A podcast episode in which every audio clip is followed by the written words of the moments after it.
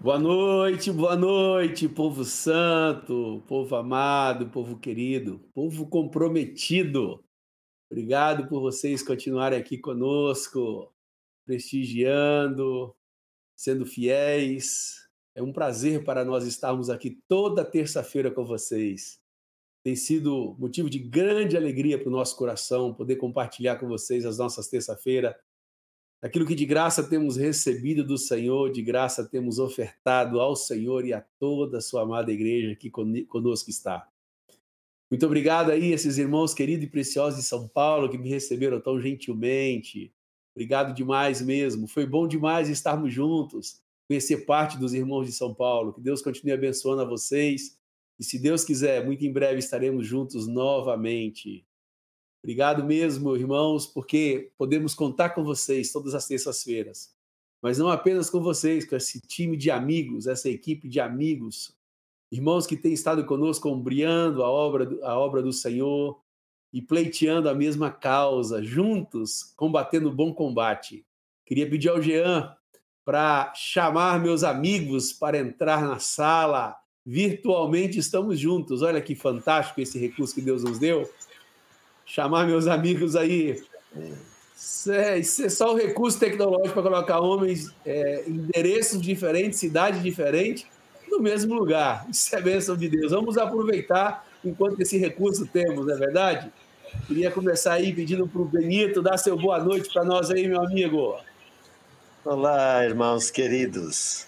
É uma alegria mais uma vez a gente estar junto para nos animarmos, nos admoestarmos com esse tema da volta do Senhor. Estamos com esta é a parte final, né? Mas estamos com muita expectativa, porque ela também é fundamental. Como a gente disse desde o início, o motivo principal, porque as escrituras nos falam tanto sobre a volta do Senhor, é que nós estejamos preparados. E cremos que é isto que o Senhor vai seguir fazendo com a gente hoje, irmãos queridos. Alegria. Aleluia, alegria também para nós termos você aqui conosco, B. Marcão, vamos aproveitar essa galera de Salvador. Dê seu boa noite aí, Marcão. Opa! Boa noite, queridos. Boa noite, igreja querida, amada do Senhor, amada do nosso coração. É, o, o o Edmar abriu aqui falando assim do, dessa tecnologia que nos une de lugares distantes e me veio à mente como um relâmpago eh, que eh, nossas mentes e corações já estão unidos há décadas a serviço do Senhor juntos. Aleluia. Muita alegria estar com meus companheiros por aqui. Aleluia. E aí, nosso amigo Vanjo, beleza, meu amigo? Dê seu boa noite aí, queridão. Fala, companheiro. Que grande bênção e alegria estarmos de volta, viu, irmãos? E que seja outra vez um tempo de Deus, e essa palavra tão preciosa que tem sido semeada ao longo desses últimos meses, cheia de promessas e advertências, tenha acolhida plena em nosso coração e consciência habilitando-nos para estar de pé diante do Filho do Homem, quando vier na glória de seu Pai e dos santos anjos. Graças a Deus. Aleluia. E aí, Bajo? Desceu boa noite, Gilbert. Olá, amados, queridos, de todos os lugares. Vou aproveitar aqui que o Benitinho esqueceu hoje, falar que estamos uma semana mais perto, mais perto de ouvir o que hoje, hoje o Marcos vai estar compartilhando conosco, as parábolas, e uma delas é das dez virgens. E nessa parábola tem um momento lá que chega assim à meia-noite, que ouviu-se um grito. Alguém dá um grito muito forte. Eis o noivo! Aleluia! É isso Aleluia. que nós estamos aguardando, amados. E eu acho que Realmente, quando o Senhor aparecer no céu para nos chamar, nós vamos dar muitos gritos mesmo de alegria. Aleluia. Obrigado, Gilberto, por nos lembrar, porque é muito importante essa, essa deixa que o Benito está nos catequizando, que é com muito gozo sabermos que cada dia é menos um dia, mais se aproxima o, no, o dia da nossa redenção. É um motivo de grande gozo e grande alegria mesmo. Outra coisa que é muito jóia vocês ficarem sabendo é que quinta-feira, se Deus quiser, vamos estar recebendo Marcos Moraes aqui em Jipa. É, terça-feira que vem, se Deus quiser, ele vai estar aqui perfilado junto comigo, nesse lugar aqui que Jesus nos colocou, nos plantou. Que Deus abençoe sua vida, Marcão. Que Deus abençoe todo o trajeto do voo. Você chegue aqui em plena paz. Estamos aqui orando ao Senhor para que sejam dias de edificação, gozo e júbilo na presença do Senhor. Amém, amém.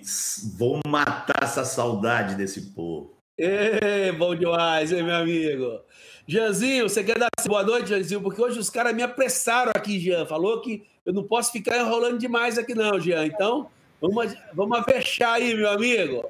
Bora ligar o modo 2.0, meu amigo. Tá aqui. Tá vendo aí, ó? Boa noite, meus queridos irmãos que vieram para cá para essa terça-feira de bênção aqui, o nosso último, última lição do ciclo, do terceiro ciclo do Fundamentos. É, eu sei que essa lição foi é, uma bênção para muita gente, porque a gente, eu recebo as mensagens aqui de vocês agradecendo por essa trajetória que a gente fez pela volta do Senhor. E eu vou convidar você aí que não mandou o link ainda para a turma, Faça isso para ninguém perder essa última transmissão, essa última lição aqui. Envia no grupo aí, no grupo dos irmãos, no WhatsApp, pega o link e manda lá. E a galera que usa o Instagram já sabe que você precisa fazer aquela força-tarefa de fazer um story, de marcar o fundamentos, de fazer uma publicação, marca as pessoas que você quer que venham para cá, envia para outros irmãos de outras congregações também, para trazer todo mundo para cá para ouvir sobre esse tema é, tão importante. Tá? É, é o momento dessa força-tarefa, é agora para lembrar os irmãos. Bom, o chat está aqui, estou de olho nele e vou, vou dividir os recados aqui, vou deixar um pouquinho para depois para a gente. Eu sei que tem muita leitura de texto que enche o coração de alegria hoje, que vai fazer bem para todo mundo, então bora lá. Joia! Como é de costume, preciso dizer a vocês que nosso amigo João Biun está lá em Santa Catarina com os irmãos, hoje não vai poder estar conosco. O Manuel, da mesma forma, está ocupado, só que lá nos Estados Unidos, precisando resolver algumas coisas que são pertinentes à cidade. E o senhor Mário Roberto Salgueiro Fagundes está no estaleiro. Vai descansar, meu amigo. Vai renovar suas forças. É. Deus abençoe esse tempo seu de recuperação. A nossa saudade é grande, mas a vontade de você ficar bem, ver você saudável é maior ainda, porque queremos ter você por muitos anos entre nós, meu amigo. E hoje a gente vai fazer de uma maneira diferentaça, viu, meu amigo? Hoje nós vamos ler parábolas, nós vamos fazer assim um completão, porque, como disse o Jean, né? última lição do terceiro ciclo da volta do Senhor. Então hoje nós vamos fazer a quatro, não, a quatro vezes dois, oito, a oito mãos, né? Vai ter leitura para você não enjoar muito da nossa voz. Cada um vai ler um pedaço, cada um vai comunicar um pedaço da verdade com você.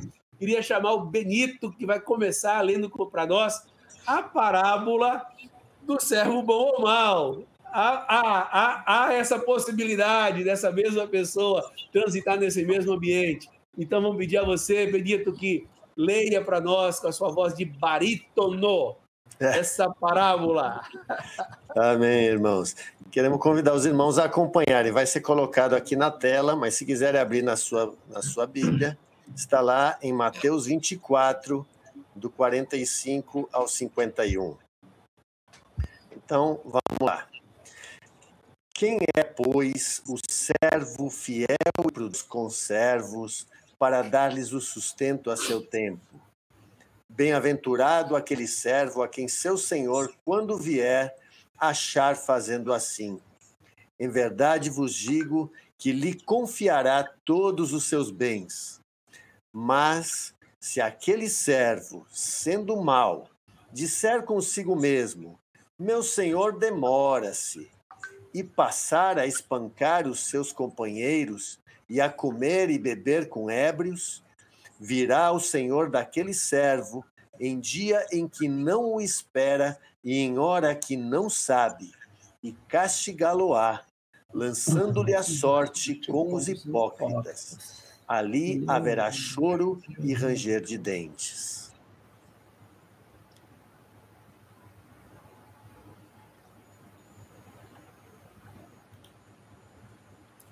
Está fechado o seu áudio, Edmar. Gostou, né, Jean? O Jean tá rindo lá. Ô, quietinho aqui. Tá aí, tá aí, né? Aí, Vandinho, lê pra gente agora a parábola da 1020, meu amigo. É, é Gilberto Baggio. Pois bem, Baggio. Muito bem, irmãos. Vamos seguir a leitura, então, para a gente ver essa segunda parábola aí que Jesus deu falando sobre as dez virgens. Está lá em Mateus 25, do versículo 1 até o versículo 13. Então o reino do céu será semelhante a dez virgens que, tomando as suas lâmpadas, saíram a encontrar-se com o noivo. Cinco dentre elas eram nécias e cinco prudentes. As nécias, ao tomarem as suas lâmpadas, não levaram azeite consigo. No entanto, as prudentes, além das lâmpadas, levaram azeite nas vasilhas. E tardando o noivo, foram todas tomadas de sono e adormeceram. Mas à meia-noite ouviu-se um grito: Eis o noivo! Saí ao seu encontro. Então se levantaram todas aquelas virgens e prepararam as suas lâmpadas. E as nécias disseram às prudentes: Dai-nos do vosso azeite, porque as nossas lâmpadas estão se apagando. Mas as prudentes responderam: Não, para que não nos falte a nós e a vós outras e diante aos que o vendem e comprai-o.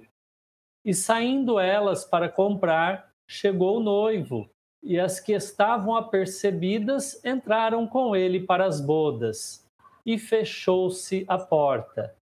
Mais tarde chegaram as virgens nécias, clamando: Senhor, Senhor, abre-nos a porta. Mas ele respondeu: Em verdade vos digo que não vos conheço. Vigiai, pois, porque não sabeis o dia nem a hora. Quanta advertência dessas parábolas, Senhor. Quanto temor ao escutá-las. O anjo, você gostaria de ler para nós a parábola dos talentos? Por favor, meu amigo. Com alegria, meu irmão. Pois será como homem que, ausentando-se do país, chamou seus servos e lhes confiou os seus bens. A um deu cinco talentos, a outro dois e a outro um, a cada um segundo a sua própria capacidade, e então partiu.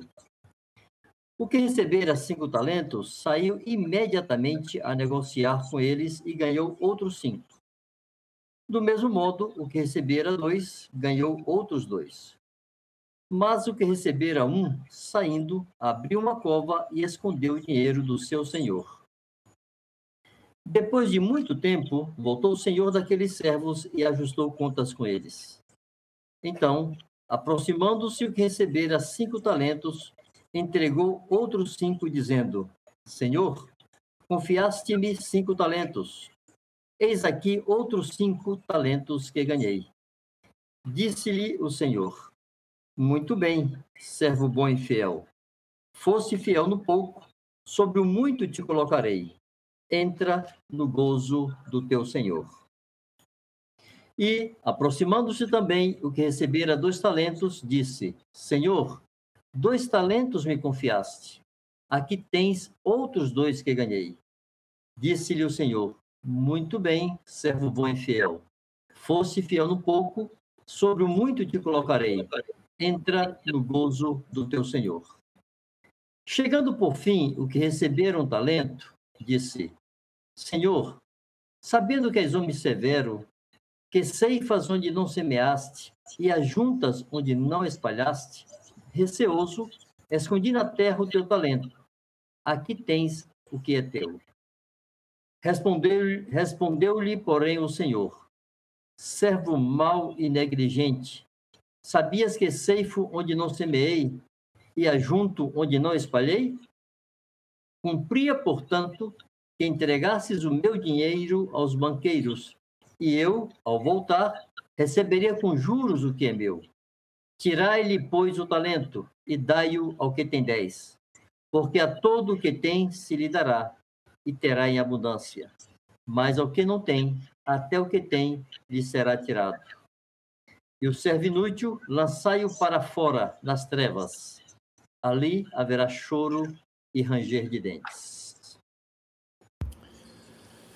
Misericórdia, Senhor. Misericórdia, Senhor. Misericórdia. Oh, Benito, queria pedir para que você orasse ao Senhor por nós, por esse tempo, para que essas parábolas, essas palavras que Deus há de nos falar através do Marcos, possa penetrar no nosso mais íntimo, no mais profundo do nosso ser, para que Deus cumpra realmente né, o projeto e o propósito pela qual Ele inspirou a bendita palavra dele para a amada igreja. Amém. Senhor, nós te damos graças por esse tempo. Pedimos que a tua palavra venha cumprir o seu propósito. A palavra é como uma espada, Senhor. Pedimos que hoje ela faça este papel, separe alma e espírito e deixe marcas em nossa consciência. Marca o teu povo, Senhor, despertando-lhes a consciência, brotando o Senhor outra vez, fazendo renovar o temor de Deus. Amém. Que haja profundo temor de Deus, Senhor. Recupera, renova, restaura o temor Por de favor. Deus no meio do teu povo, Senhor. Por favor, Amém. Pai. Lembramos dos primeiros dias da igreja, onde está registrado que em cada Amém. alma havia temor. Oh, Devolve sim. isso para nós, Senhor. Devolve isso para a tua igreja. Derrama sobre nós temor de Deus. Amém. Para a glória do teu nome, Senhor. Aleluia. E esta noite, que este encontro opere para isso, favoreça Amém. isso. Amém. Em nome de Jesus. Amém. Amém. Graças a Deus. Amém. Marcão, que Deus continue te dando graça, meu amigo, para nos ajudar a continuar tirando os pés da terra e colocando nossos olhos nos céus. Que Deus te encha de graça e unção para o cumprimento nessa noite, para o louvor da glória do Senhor. Que Deus te abençoe, amigo. Amém. Amém. Que o Senhor eh, encha nossas mentes, nossos corações com a sua mente, com o seu entendimento e com aquilo que pulsa no coração dele mesmo. E para aqueles que estão assistindo essa lição no modo é, já editado, eu quero salientar a importância da leitura de Mateus 24, desde o capítulo 24, é, versículo 45 é, de Mateus, até o 25, 30. E nós estamos aqui já há várias semanas falando sobre a volta do Senhor, aquele que era, que é e que há de vir.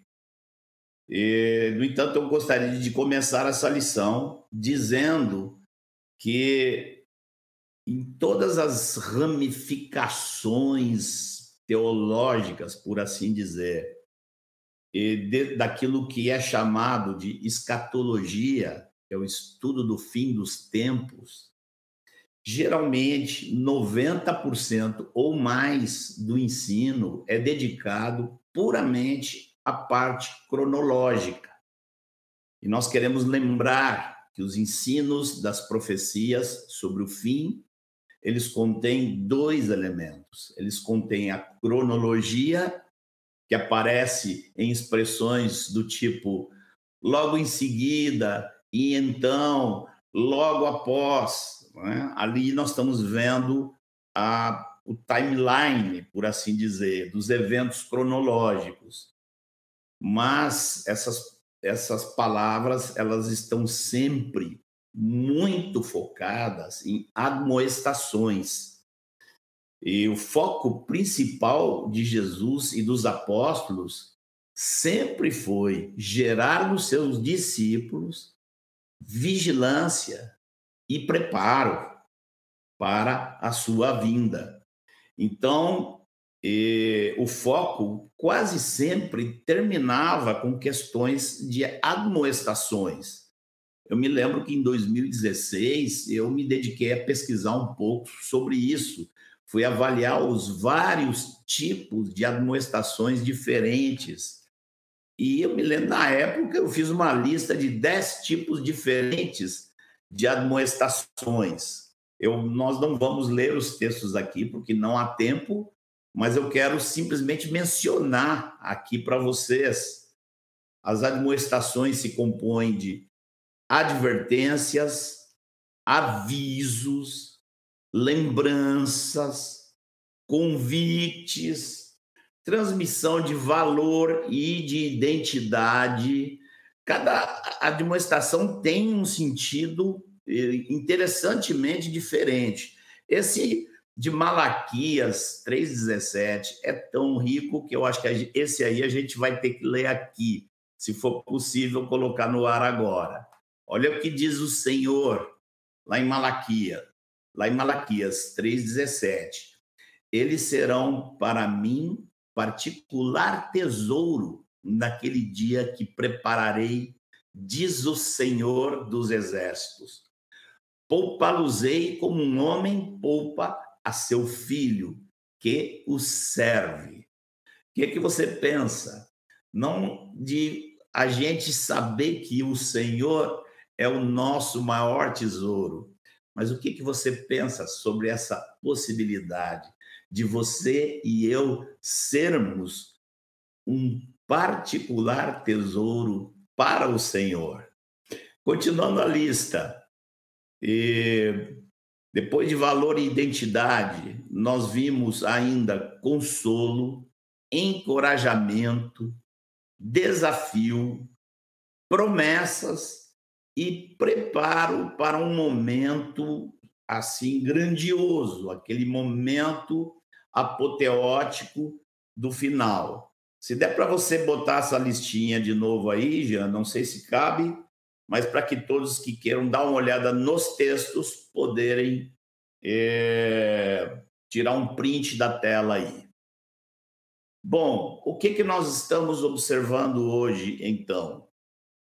É que tanto Jesus como os apóstolos deram muita ênfase de, em vários formatos distintos. Tá? Paulo falou daqueles que, em relação à vinda do Senhor, aqueles que amam a sua vida. Né? O escritor de Hebreus fala daqueles que têm essa esperança como âncora da sua vida. Tiago fala sobre ser pacientes. Pedro, nós tivemos inclusive o Edmar expondo aqui somente as cartas de Pedro, as admoestações que Pedro faz quanto eh, ao procedimento e à piedade que aqueles que amam a vinda do Senhor buscam. João falou daquele que tem esse entendimento que a si mesmo se purifica. E eu queria lembrar aqui que o livro de Apocalipse, no último capítulo, o 22, a segunda metade do capítulo é repleta de admoestações de todo o tipo. Como nós tivemos o centro da nossa atenção voltado para as palavras de Jesus no Sermão do Monte das Oliveiras, e foi analisado aqui Mateus 24, nós vamos hoje ver a sequência que Jesus dá. Nós temos que e, e, pôr nossa atenção nessas parábolas, porque foi com elas que Jesus encerrou toda aquela pregação. Houve muitas profecias, houve esclarecimento da, da cronologia, mas depois houve muitas admoestações dadas pelo Senhor. E é isso que nós vamos colocar nossa atenção hoje. A primeira parábola que foi lida aqui sobre o servo que pode ser fiel, alimentando, sustentando os conservos e que pode ser mal, simplesmente deixando de cuidar dos seus conservos e, e assim partindo para uma vida de busca de prazeres. Né? Eu penso que essa palavra, essa parábola vem antes, porque ela está dirigida àqueles que têm responsabilidade de ensino na casa de Deus. Aqueles que dão o sustento a seu tempo tem a ver com o compartilhar da palavra do Senhor. É. Lembrando aqui que há um texto que diz: Não procurais muitos de vós serem mestres, sabendo que haverá maior juízo. Então, para aqueles que são responsáveis por edificar os demais, há um juízo que vem antes, é, quer dizer, não quero dizer que vem antes, estou dizendo que Jesus se refere a ele antes, porque é a primeira parábola que ele aborda, e há textos que mostram que o juízo é maior. Quem são estes? Todos aqueles que Deus vai revestindo de dons e capacidades, que nós vamos ver depois, e que são responsáveis. Não apenas os ministérios que estão lá em Efésios 4, de apóstolo, profeta, etc., mas também todos aqueles que são responsáveis por, liderança dentro da casa do Senhor. E eu penso que inclui-se aí os pais, porque eles são responsáveis por dar a seus filhos o sustento na palavra do Senhor a seu tempo. Eu penso que aí inclui os maridos, o sacerdote da casa, conforme a palavra do Senhor. Vamos para a segunda parábola, a parábola das dez virgens. Essa é visivelmente para todos. E quero chamar a atenção para esta figura que aparece em toda a Bíblia e aparece aqui de novo nesta parábola, que é o óleo, ah, as lâmpadas precisam de óleo para continuar acesas. E nós sabemos que nas Escrituras o óleo é um tipo do Espírito Santo. Então, a que está se referindo aqui nesse nesta parábola? Porque quando nós vamos analisar a obra de Deus nas escrituras todas, nós vamos descobrir que ela é feita toda pelo Espírito Santo está em toda a ação de Deus aqui na raça humana, há sempre a, o agente principal que toma a frente é o Espírito Santo. Né? E é ele que convence de pecado, é ele que revela Cristo aos nossos corações, é ele que, é ele que enche as nossas vidas com a vida de Cristo. Ou seja, não há obra de Deus e onde o agente dessa obra não seja o Espírito Santo, a tal ponto que quando Jesus começou a fazer a obra, ele mesmo teve que ser cheio do Espírito Santo. Então, de tantas obras que o Espírito Santo faz, a qual está se referindo aqui nesta parábola? Eu penso, eu creio que tem a ver com a obra que o Espírito Santo faz no nosso coração, especificamente em relação à vinda do noivo. Perguntemos-nos: um noivo, uma noiva, no que, que eles mais pensam, se não no dia do casamento? Pois Jesus deixou claro em como ele pensa no dia do casamento, quando ele serviu aos apóstolos a ceia, serviu o vinho e disse: Eu não vou tomá-lo mais até que venha a tomá-lo novo no reino dos céus com vocês. Olha a importância que Jesus está dando para esse momento. E da mesma maneira, ele sendo um noivo que ama sua noiva, ele quer da mesma maneira ser amado por essa noiva. Por isso, esta obra do Espírito Santo, eu creio que é aquela que está lá em Apocalipse 21, 17, que diz assim: o Espírito e a noiva dizem: vem. Quando o Espírito Santo atua na nossa vida para várias coisas, está fazendo várias coisas.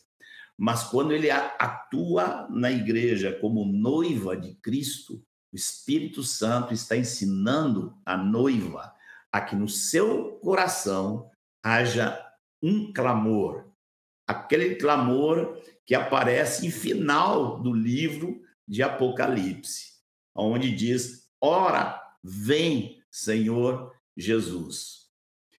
Pergunta aqui antes de chegar ao final, tua mente e coração dizem isto? Vem, Senhor. Se é assim, o Espírito Santo está atuando poderosamente em você como parte da noiva de Cristo.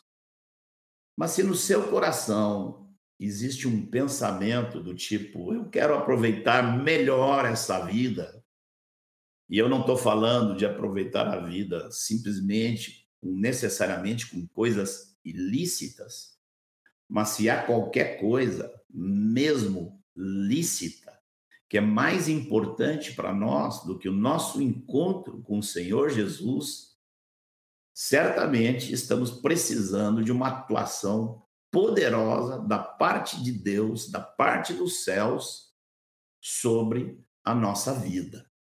Que seja assim com você, que seja assim comigo. E que juntos, aqui nessa live e fora dela, nosso coração esteja dizendo: Vem, Senhor, porque o Espírito e a noiva dizem: Vem. A terceira e última parábola, a parábola dos talentos, nos mostra algumas coisas peculiares.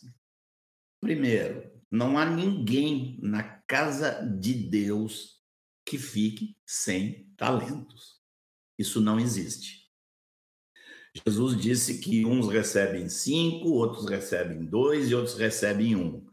Penso que há aí uma dica clara de que todos recebem a graça de Deus quando recebem o Espírito Santo. Recebem dons para atuar, recebem graça para atuar. O que, que nós vemos que acontece aqui nessa parábola? Que justamente aqueles que têm um talento na parábola são os que enterram. Não será porque eles ficam se comparando com os demais os pregadores que estão mais acostumados com a palavra, para seus líderes que expõem a palavra com clareza. Não será que eles muitas vezes pensam: ah, eu não, eu não tenho capacidade para nada disso? Isso é possível, que alguns, por se compararem com os demais, pensem que seu talento não vale nada e o acabem enterrando. O importante que nós vemos na parábola é que Jesus vem buscar não aquilo que ele nos deu. Jesus não vem buscar buscar aqui aquilo que ele colocou na tua vida. Ele colocou o espírito de Deus na sua vida. Por meio do Espírito Santo vieram dons e a manifestação do fruto. E Jesus vem para buscar isso. E a parábola é muito forte naquele sentido. Jesus vem buscar o lucro. E como segue a parábola? Aquele que enterrou se permitiu, inclusive, a chamar o seu senhor de severo e fez uma acusação. Quero dizer aqui para vocês que a palavra severo, aqui no texto, é a mesma palavra grega, scleros, que aparece lá quando Jesus faz uma pregação que todo mundo vai embora, dizendo: duro é esse discurso. Essa é a mesma palavra que é usada aqui nessa parábola, porque Jesus sabe que muitos o consideram assim. E, e olha como diz o servo: você ceifa onde não semeou, ajunta onde não espalhou. Veja aqui o servo julgando o Senhor. É o sinal não apenas de imprudentes, mas de pessoas que ainda estão com a maldade inerente à raça humana no seu coração. Porque para a raça humana, Deus é culpado de tudo. Deus é culpado das guerras, Deus é culpado da fome, Deus é culpado da morte. Quando Deus está nos mostrando que é, tudo é consequência do pecado na nossa própria vida. Tá? Interessante a resposta que Jesus menciona que o Senhor dá a esse servo. Ele não nega, ele não reafirma que é duro, ele não reafirma que ele é severo, como o servo disse, mas ele reafirma, ele não nega que ele colhe onde não semeia. Ele eh, ajunta aonde não espalhou. Ele diz: Você sabia que eu sou assim? Só que ao responder ao servo, e esse senhor o chama de servo mau e negligente. O senhor não aceita a acusação como severo e a devolve e com palavras mais fortes, muito mais fortes. Por que, que ele reconhece que é, ceifa aonde não semeou, que colhe aonde não plantou? É simples. E Jesus não nega isso, porque desde que ele foi feito o homem, ele está dentro de um corpo. Antes da ressurreição, ele estava já dentro de um corpo humano. E esse corpo humano se limitou a Israel e algumas cercanias próximas. E, ou seja, tendo encarnado, Jesus ficou fisicamente limitado. Você eh, está percebendo que quem tem que plantar aonde você está não é ele, é você. Você tem que plantar. Aquilo que Jesus semeou na sua vida, você recebeu pelo Espírito Santo e na palavra. Mas Jesus não está fisicamente. Lá onde está o seu trabalho, aonde está a sua vizinhança, ali onde está, onde estão as pessoas com quem você cruza ali onde está você conversando com sua esposa e seus filhos. Jesus não está ali fisicamente. Por isso ele reconhece que o trabalho dele de plantar e semear foi lá em Israel. Mas hoje ele colhe no mundo todo. Aliás, ele colhe no mundo todo há séculos, através daqueles que não enterram seus talentos. Agora, vamos, para encerrar aqui, vamos abordar aquilo que nós vemos que é comum nas três parábolas. Ah, as três parábolas têm algumas coisas em comum. Primeiro, a pessoa mais importante, a pessoa central, o personagem central da parábola ele se, se ausentou. Na primeira parábola é um senhor, na segunda parábola é um noivo, na terceira parábola é um homem rico, um administrador possuidor de riquezas. que mais?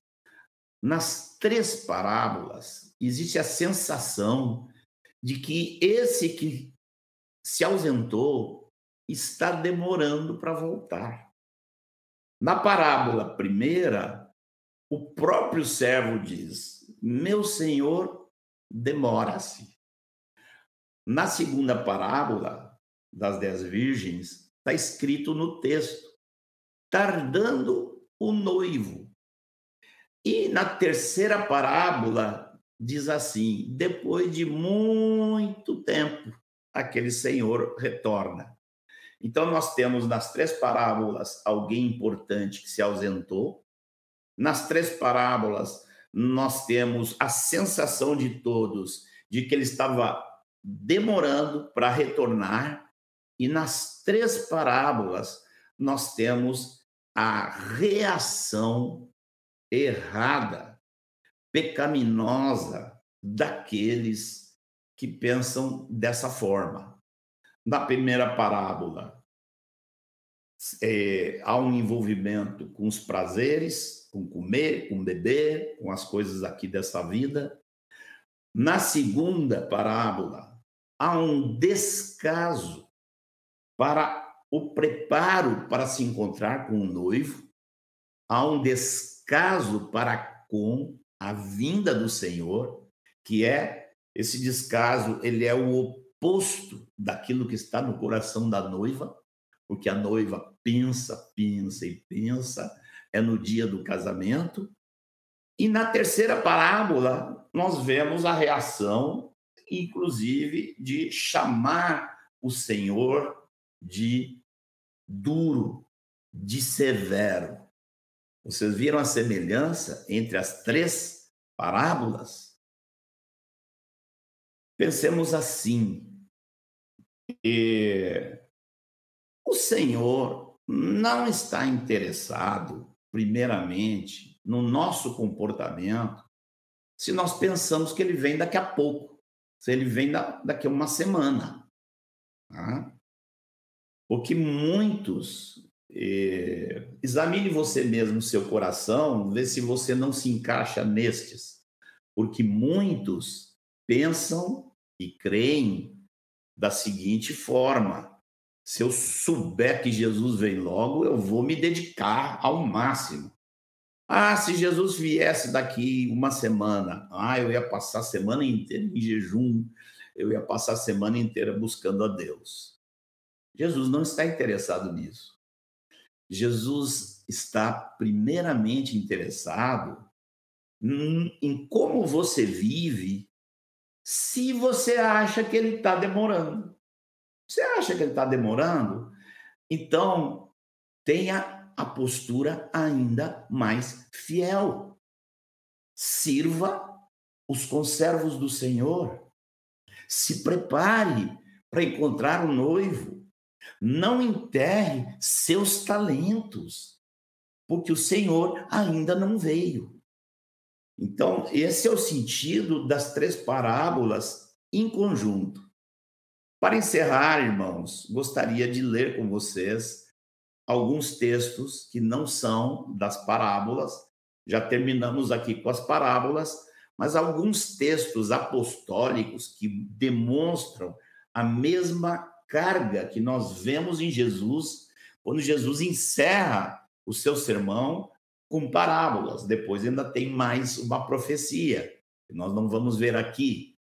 Mas nós vemos isso nos apóstolos. Por exemplo, na primeira carta de Paulo aos Tessalonicenses, no capítulo 2, versículo 19, diz assim: Pois quem é a nossa esperança, ou alegria, ou coroa em quem exultamos na presença de nosso Senhor Jesus em sua vinda. Paulo está dizendo que a alegria e coroa dele eram os irmãos, mas ele diz: essa alegria e coroa de ver vocês assim é no dia da vinda do Senhor. Ainda na carta aos primeiros Tessalonicenses, no capítulo 3, versículo 13, diz assim: a fim de que seja o vosso coração confirmado em santidade, isento de culpa, na presença de nosso Deus e Pai, na vinda do nosso Senhor Jesus com todos os seus santos. Ainda na mesma carta, no capítulo 5, versículo 23, Paulo diz assim: O mesmo Deus da paz vos santifique em tudo, e o vosso espírito, alma e corpo sejam conservados íntegros e irrepreensíveis na vinda de nosso Senhor Jesus Cristo. Olha quanta admoestação ligada à vinda do Senhor. Tiago também faz uma abordagem parecida. No capítulo 5, versículo 7, Tiago diz assim: Sede, pois, irmãos, pacientes até a vinda do Senhor. Eis que, o, eis que o lavrador aguarda com paciência o precioso fruto da terra, até receber as primeiras e as últimas chuvas. Sede vós também pacientes e fortalecei o vosso coração, pois a vinda do Senhor está próxima. E por fim, quero citar ainda João, em sua primeira carta, capítulo 2, versículo 28, ele diz: Filhinhos, agora, pois, permanecei nele, para que quando ele se manifestar, tenhamos confiança e dele não nos afastemos envergonhados na sua vinda. Irmãos queridos, eu estou, aqui é uma opinião pessoal, né? mas eu estou particularmente convencido que Deus está deixando este mundo apodrecer cada vez mais, não apenas com um, dois ou três propósitos, mas com vários. E um deles é para que aqueles que são verdadeiramente dele estejam crescentemente enojados e que a ordem que esses os, os que são do Senhor estejam tão enojados com a realidade deste mundo que aquilo que é a ordem mais imperativa dentro do coração deles é Vem, Senhor Jesus. Vem, Senhor Jesus. Esta é a penúltima frase do livro de Apocalipse. Vem, Senhor Jesus. Perguntas para deixar para você meditar e conversar. Conversar com quem é próximo de você, com aqueles que estão cuidando, ou a quem você cuida, ou em relacionamentos de família. Né?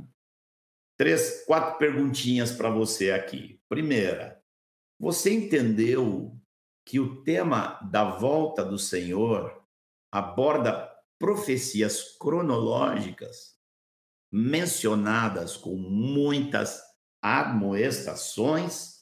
Olha aqui a soma: cronologia e admoestação. Segundo, para quem Jesus dirigiu as parábolas em Mateus 24 e 25? Por acaso poderia ser unicamente para aqueles poucos discípulos que estavam reunidos com ele na ocasião? Terceiro, você ama a vinda do Senhor? Você ama a vinda do Senhor? Por último, você está se preparando para poder enfrentar tudo que há de vir pela frente? Espero no Senhor que o Senhor dê a cada um de nós respostas positivas a estas perguntas. Respostas claras, não na mente, mas no nosso coração. Que o Senhor nos abençoe. Aleluia, Senhor. Bendito é o nome do Senhor. Palavras preciosas. Bajo, você estava precisando falar algo? É, nós estamos, como já foi dito, encerrando esse ciclo, né? E nós acreditamos, irmãos, que através dessas lives nós tenhamos respondido pelo menos 90% das perguntas que nós nos propusemos responder. E, e, elas foram sendo respondidas assim ao longo das lives. Né? Você vai poder encontrar isso observando cada uma dessas lives. Mas nós podemos vir a fazer assim ainda uma abordagem para responder perguntas por quem examinou o material todo e tenham perguntas que ainda não foram respondidas. Tá? Nós não vamos estar respondendo perguntas que, que já foram respondidas em outras lives. Tá? Nós vamos procurar responder ainda a vocês perguntas que ainda não foram respondidas e que estão dentro de todo o contexto que nós já passamos aqui para vocês muitas perguntas foram, foram sendo assim repetidas e, e, elas já foram respondidas em outras lives. Então, por isso é, é, importante que ao formular perguntas você deve examinar todo o material que já foi passado por aqui, tá bom? É, agora, essas perguntas podem ser feitas é, através de um endereço que o Jean vai estar tá depois passando para vocês aí, tá bom? Joia, Bajo. Eu acho que é bom a gente trazer a lembrança dos irmãos, é o formato desse projeto, né?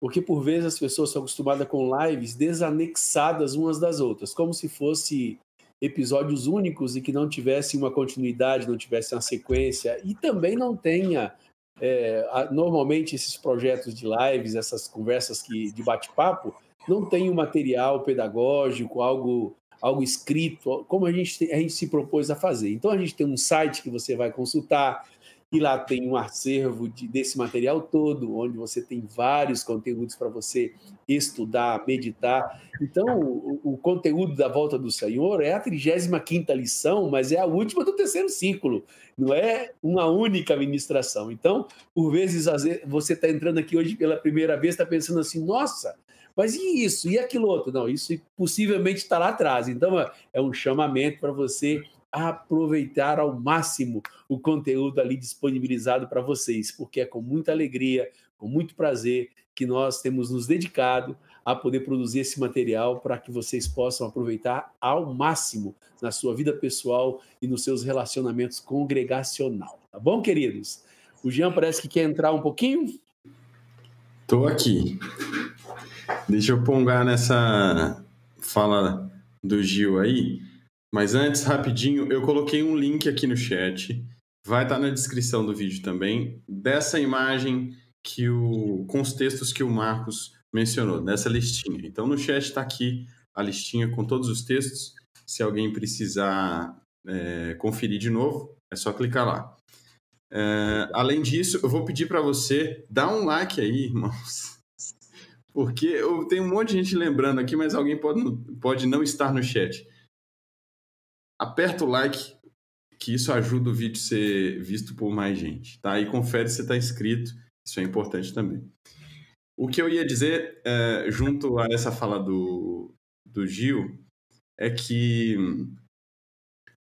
há, há uma necessidade como vocês viram aqui, vocês que já estão acostumados aqui a, a, acompanhar as transmissões do projeto, a gente agregou muito assunto nesse tema da volta do Senhor. Então, passamos por várias semanas aí estudando, é, tentando é, organizar, os pastores tentando organizar esse conteúdo da maneira mais simples possível, mais fácil para a gente é, é, assimilar e a gente recebe muitas, muitas, muitas mensagens de irmãos dizendo como essa, esse, essa trajetória pelo ensino foi é, destravando a mente, destravando o coração para um assunto que por vezes era considerado obscuro, tá? Mas o que eu queria dizer aqui para vocês, irmãos, é que é, nós precisamos nos livrar da tendência de ir pelo caminho mais curto. Ele nem sempre é o melhor caminho. É, porque é, algumas, alguns irmãos podem se sentir na tentação de querer respostas é, cabais para assuntos que, que a gente precisa estudar, para que aquela verdade esteja impregnada no seu coração, não só para você saber uma resposta definitiva.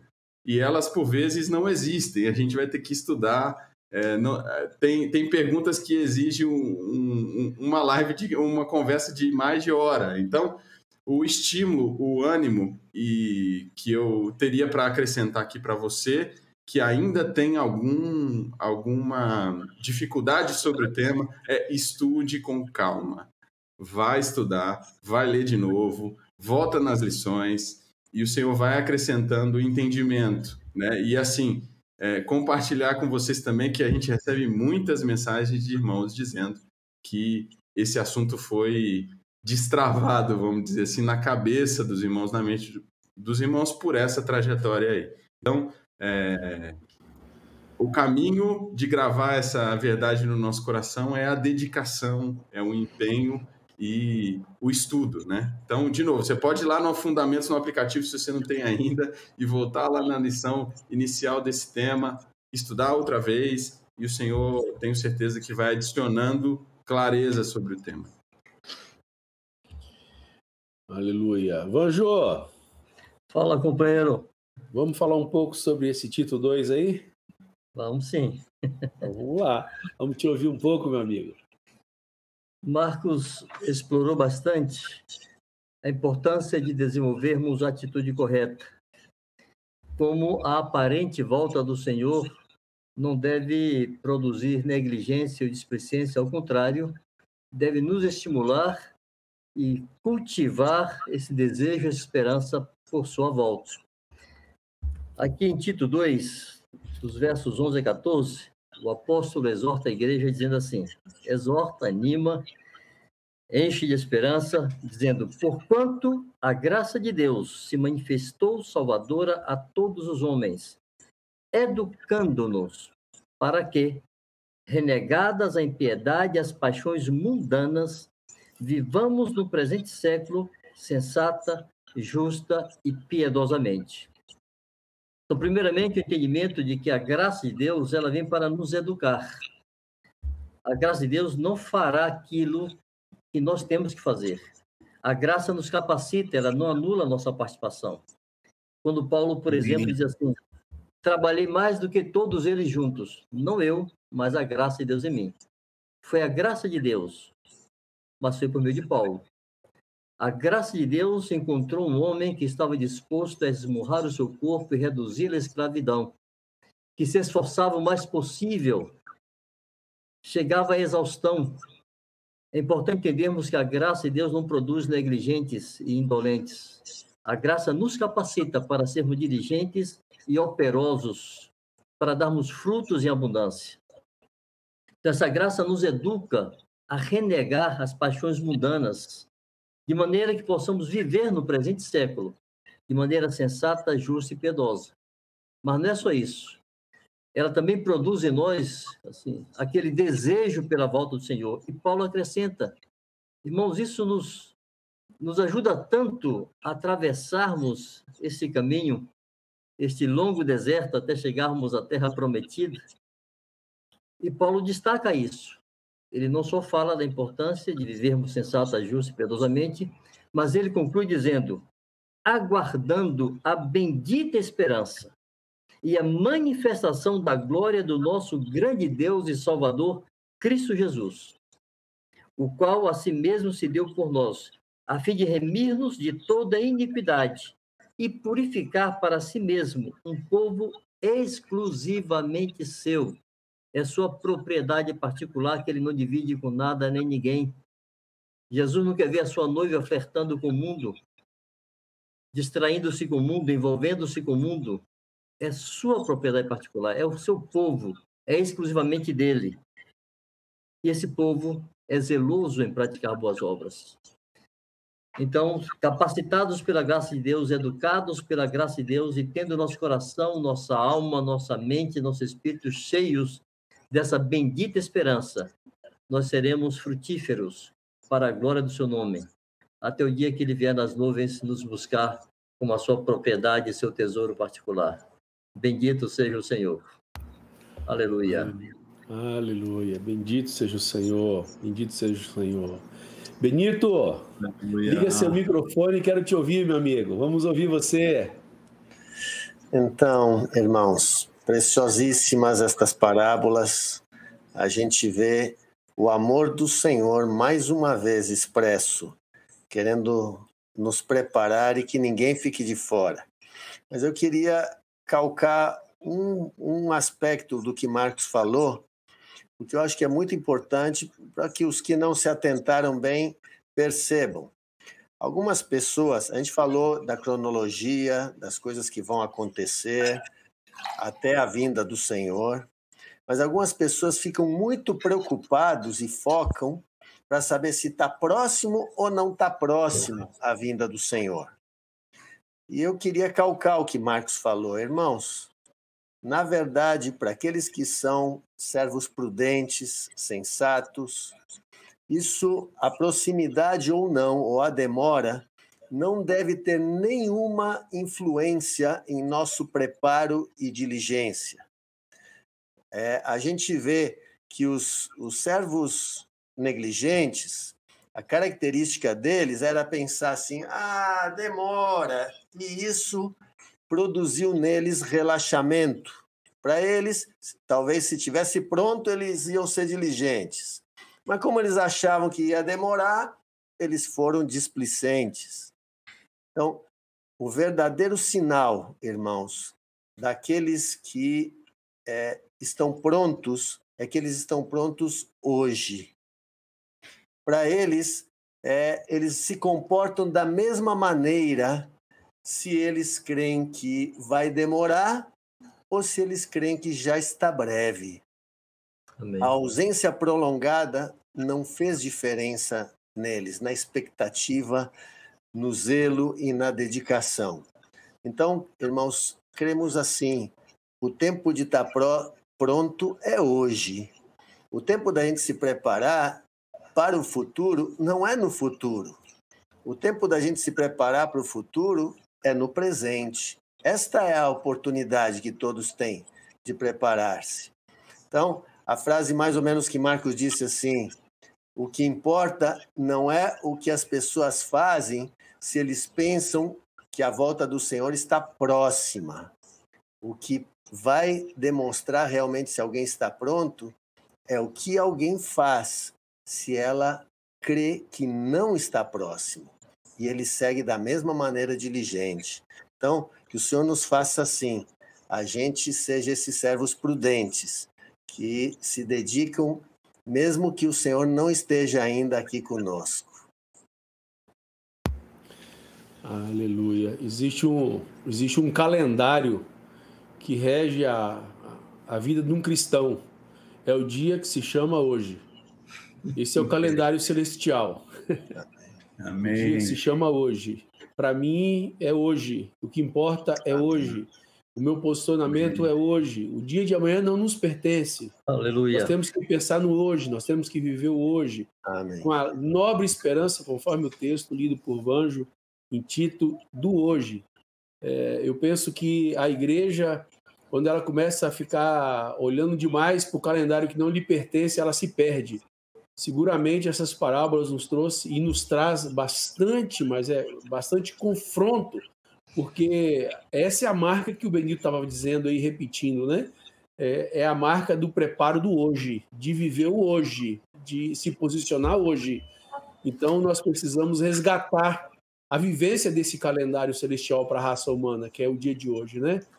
Então, que Deus realmente continue nos dando esse, esse entendimento de responsabilidade, porque O problema da, da, da parábola das virgens não é que não eram virgens, né? Elas não viviam hoje. O problema delas era o hoje. O problema delas é, é, era o relaxo realmente, né? De achar que daria tempo. Não, vai dar tempo, vai dar tempo. E não dá tempo, porque para nós o calendário é o dia de hoje. Que Deus realmente encha nossos corações desse santo e divino temor do hoje. E esse hoje, quando eu penso, né, na minha vida pessoal, se eu se eu encaro esse calendário, eu vou ter dentro do meu espírito Maranata muito vivo, né? Porque é o que me importa, querer ver a volta do Senhor, ver meu Senhor me levando, me resgatando, tomando para si novamente. Isso que me importa, né? Eu quero muito isso, eu desejo isso, eu anseio por isso. E me parece que se vocês é, vocês que ministraram para nós essas lições todas, até faço uma pergunta para vocês no chat ao vivo aqui me parece que tem uma marca aí em tudo aquilo que vocês nos ensinaram nesses tempos aí. É, é, parece que são duas, duas realidades. É todas as advertências apostólicas diz assim, contra aqueles que ficam achando que Deus é tardio com as suas promessas e que o sujeito vive uma vida assim meio que indolente ou des, desconsiderando a promessa no sentido assim. E a outra marca é assim, olha, Viva com essa santa vocação, essa santa esperança dentro do espírito de vocês. Não fique se prendendo a isso aí, não. É mais ou menos isso que eu entendi mesmo. Como é que é esse negócio aí? É, é pergunta ao vivo, no chat ao vivo. Fala, Gil. Eu penso que é uma conclusão boa. É, é um, uma forma Gostei, de ver o significado. Gostei, realmente, é, como eu, eu, gostei muito do que o Marcos mencionou, que hoje, nesse mundo da escatologia, é, o que é mais importante é a cronologia. E, e, nós vemos na fala de Jesus, nas insistências de Jesus e dos apóstolos, que o que tem realmente maior valor são as advertências para que estejamos preparados hoje. Né? É, tem até uma, uma questão aí que a gente pode até colocar também no meio dessas parábolas, é que eh, Jesus espera que nós estejamos hoje sendo um sacerdote junto à igreja para estar passando para os irmãos a edificação que cada um precisa receber. Isso é responsabilidade nossa hoje. Nós vemos aí que aquelas virgens, as cinco virgens prudentes, a gente percebe que, que ali aquela reserva ela estava cheia e também a lâmpada cheia. Oh, mas o, o noivo estava demorando. E, e significa então que elas estavam enchendo esses reservatórios diariamente, né? Não estava nem pela metade. Estava cheio, porque ela estava enchendo diariamente, constantemente, né? Enquanto que as outras saíram com o reservatório cheio, mas como foi demorando, elas não foram repondo, né? Não foram se enchendo diariamente da presença do Senhor e acabaram. Então, é, é por aí mesmo, Edmar. Obrigado, porque. E aí, Benito, você quer, quer acrescentar mais alguma coisa à minha pergunta, nas minhas considerações? Porque eu tô aqui como um aluno, sentadinho.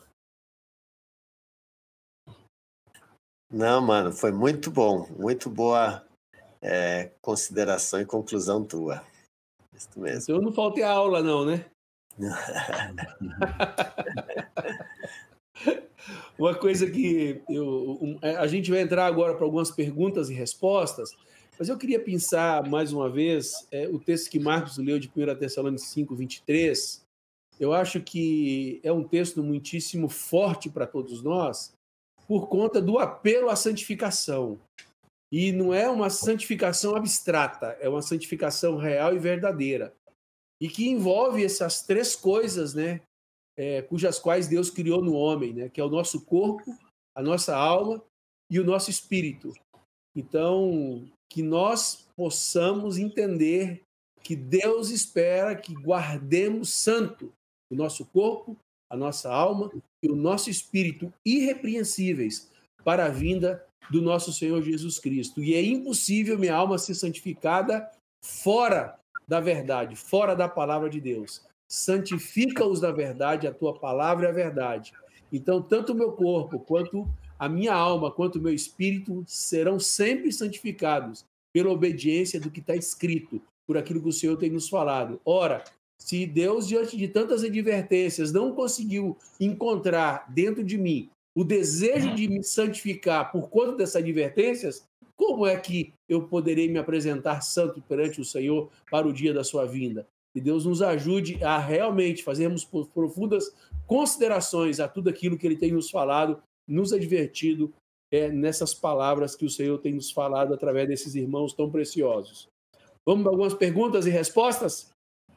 Marcão já está pedindo é três minutos aí para responder. Eu gosto é disso mesmo. Que aí eu aprendo mais ainda. Vamos lá, então?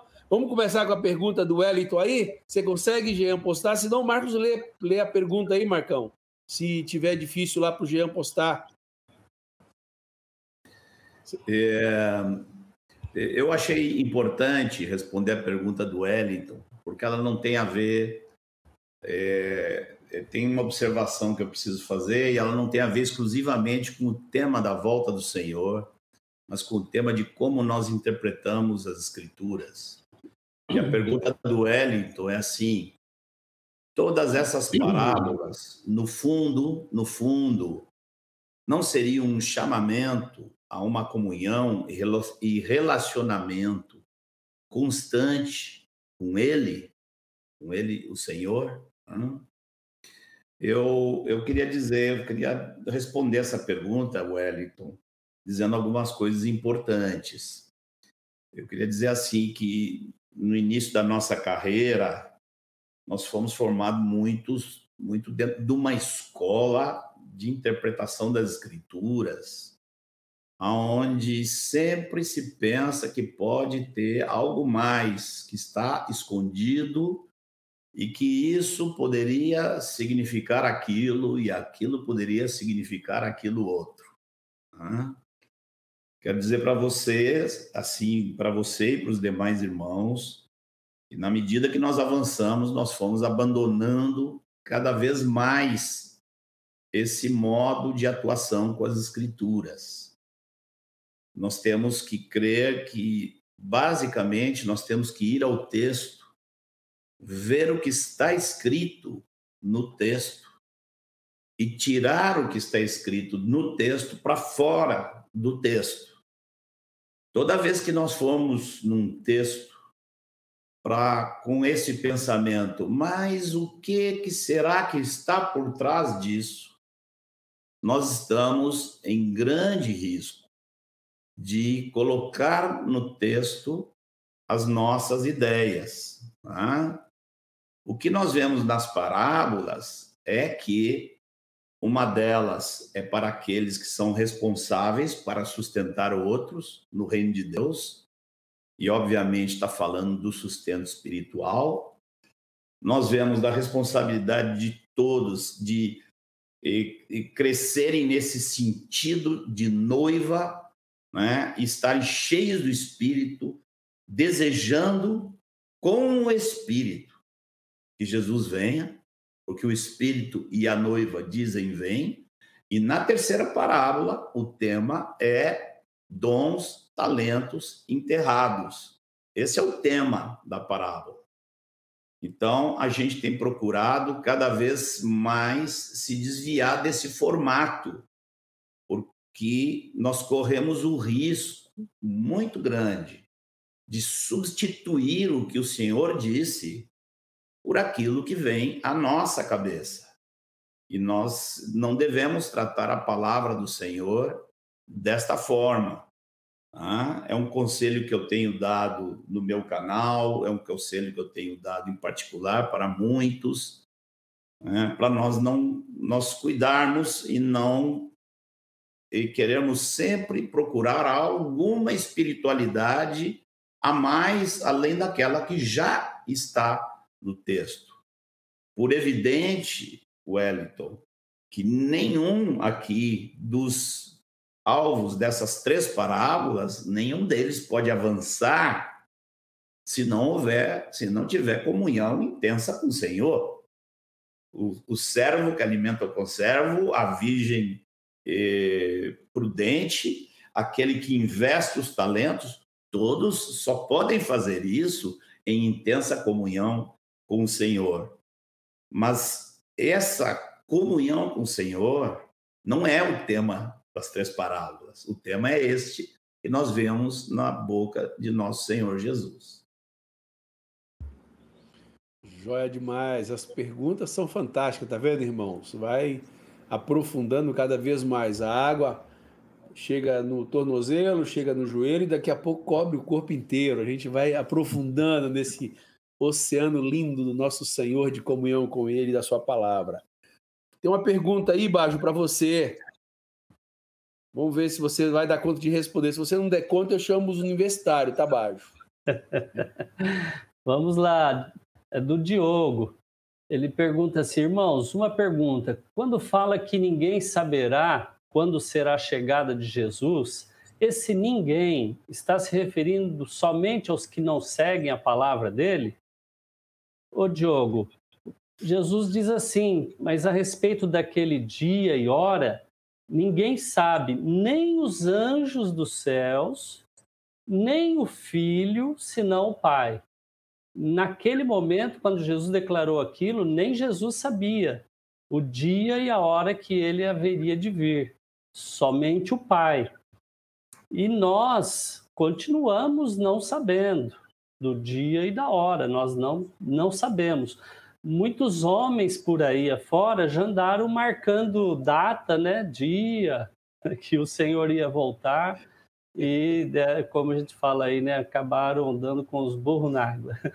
Mas é, é, nós não podemos fazer isso. Agora, por outro lado, nós vemos na cronologia de Jesus, aqueles seis momentos, vocês lembram? Então, na medida que esses momentos vão acontecendo, na medida em que o sol, a lua escurece, as estrelas caem do firmamento, então nós sabemos que depois disso Jesus vem, mas nós não sabemos se vai demorar uma semana, um mês, nós não temos, mas nós temos a ideia mais ou menos do tempo da chegada dele, tá? Para aqueles que estão preparados. Tá bom? Então é assim que nós pensamos.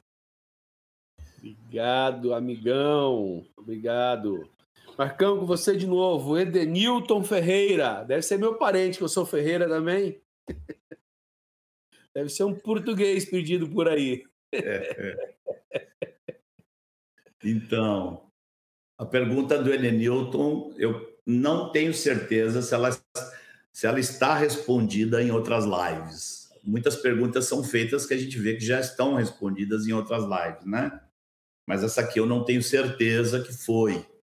E é uma pergunta muito constante, porque Jesus diz: não passará essa geração sem que tu, tudo isso ocorra. Então, a pergunta do Edenilson é: Jesus prometeu que voltaria para aquela geração? E, e a resposta, ela, é, assim, é obrigatória, que não, porque Jesus não voltou naquela geração.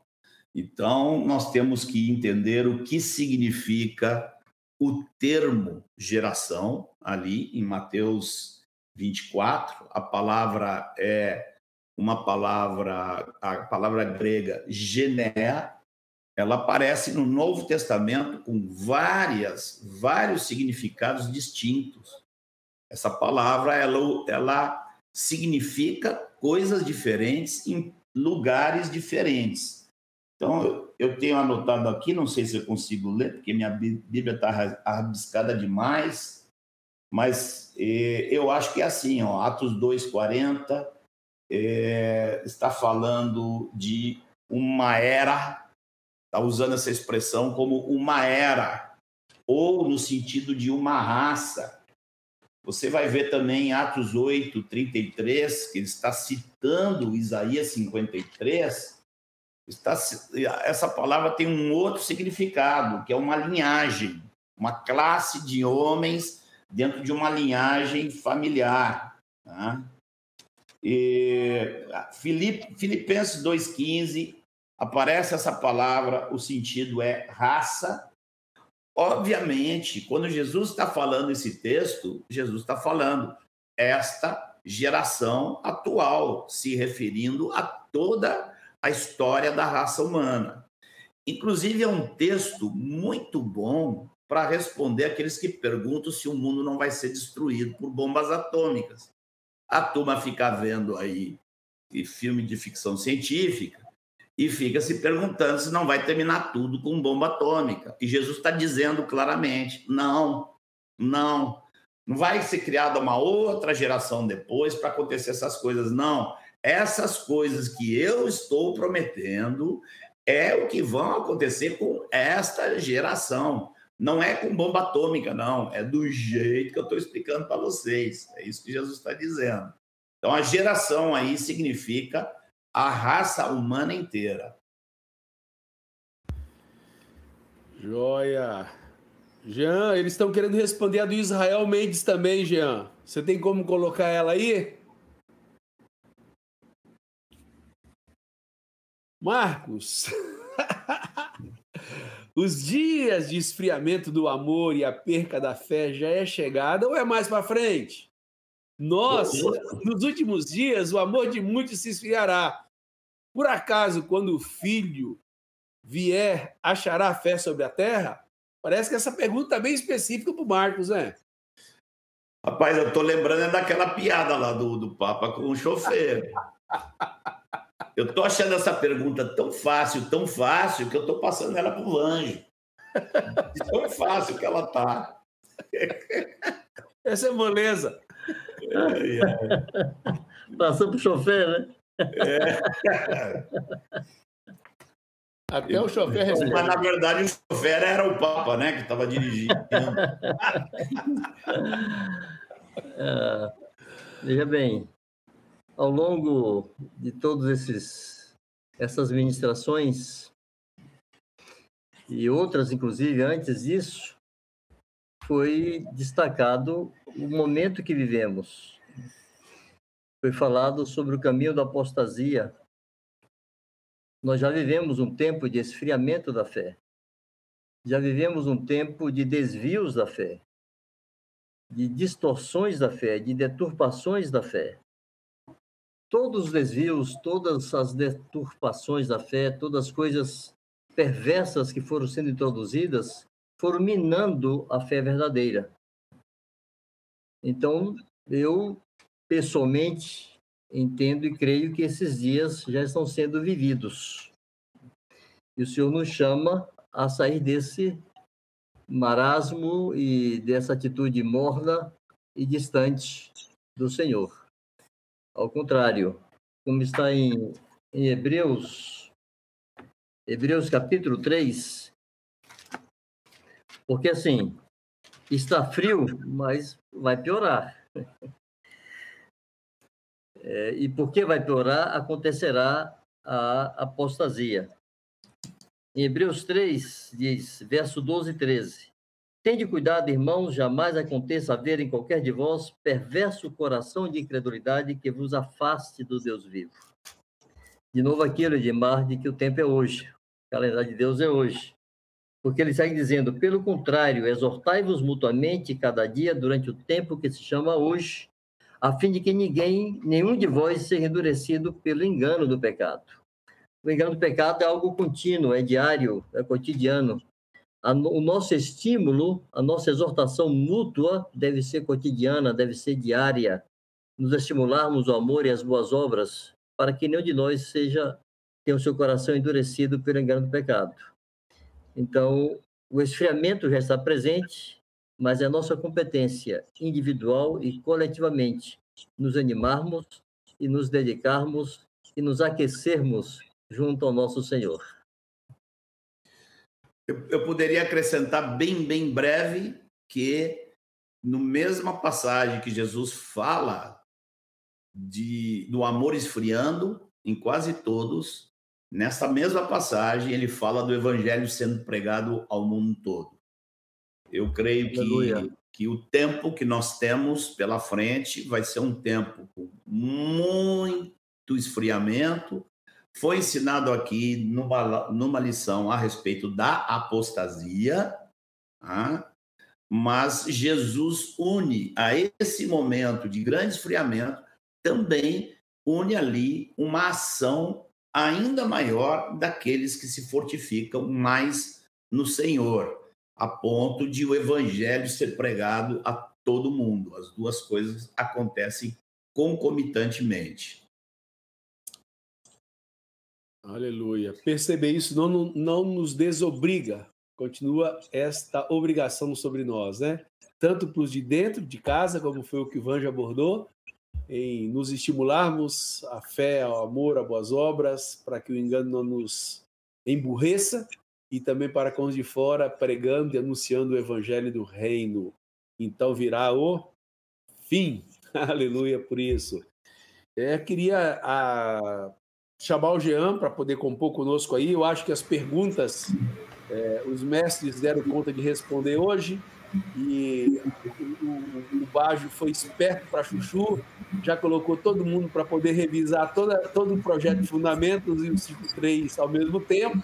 Isso foi uma resposta bastante ampla, né, Baixo? Aí o sujeito não tem, não tem muita escapatória, né? Se quiser outras respostas, ter que estudar lá, compartilhar da igreja na casa, dos seus relacionamentos, daquilo que Deus está te falando através do seu estudo. E aí, Jean, você tem o que mais para nós no final aí do nosso, da nossa lição de hoje, meu amigo? Não vai embora não, hein? Fica aqui com a gente nesse finalzinho. Fica comigo! É... Seguinte, irmãos, confere se deu like, like no vídeo, e confere se está inscrito. Depois eu vou lembrar você de é, a gente, eu já falei isso algumas vezes, a gente precisa de comentários, tá? A gente precisa de comentários. Terminou a transmissão, não é o chat aqui do lado. Terminou a transmissão, escrevam comentários. Coloca lá essa relação de textos, os que você lembrar, enfim, alguma, algum acréscimo, alguma coisa que ficou marcada para você, escreve nos comentários. Isso ajuda muito, muito, muito o canal, uh, o vídeo a ser mais espalhado aqui pelo YouTube, tá? Com o passar do tempo, eu acho que os irmãos acabam se esquecendo disso, mas uh, eu quero lembrar para você que isso é muito importante. Tem um montão de link aqui no, na descrição do vídeo que levam para os lugares que você pode consumir esse conteúdo. O link para baixar o aplicativo, o link é, das plataformas de áudio para você ouvir a, os episódios, os links também das listas de vídeo curto, das listas é, de, de tradução em Libras para a comunidade surda. Então, eu não vou falar deles, estão todos aqui na descrição.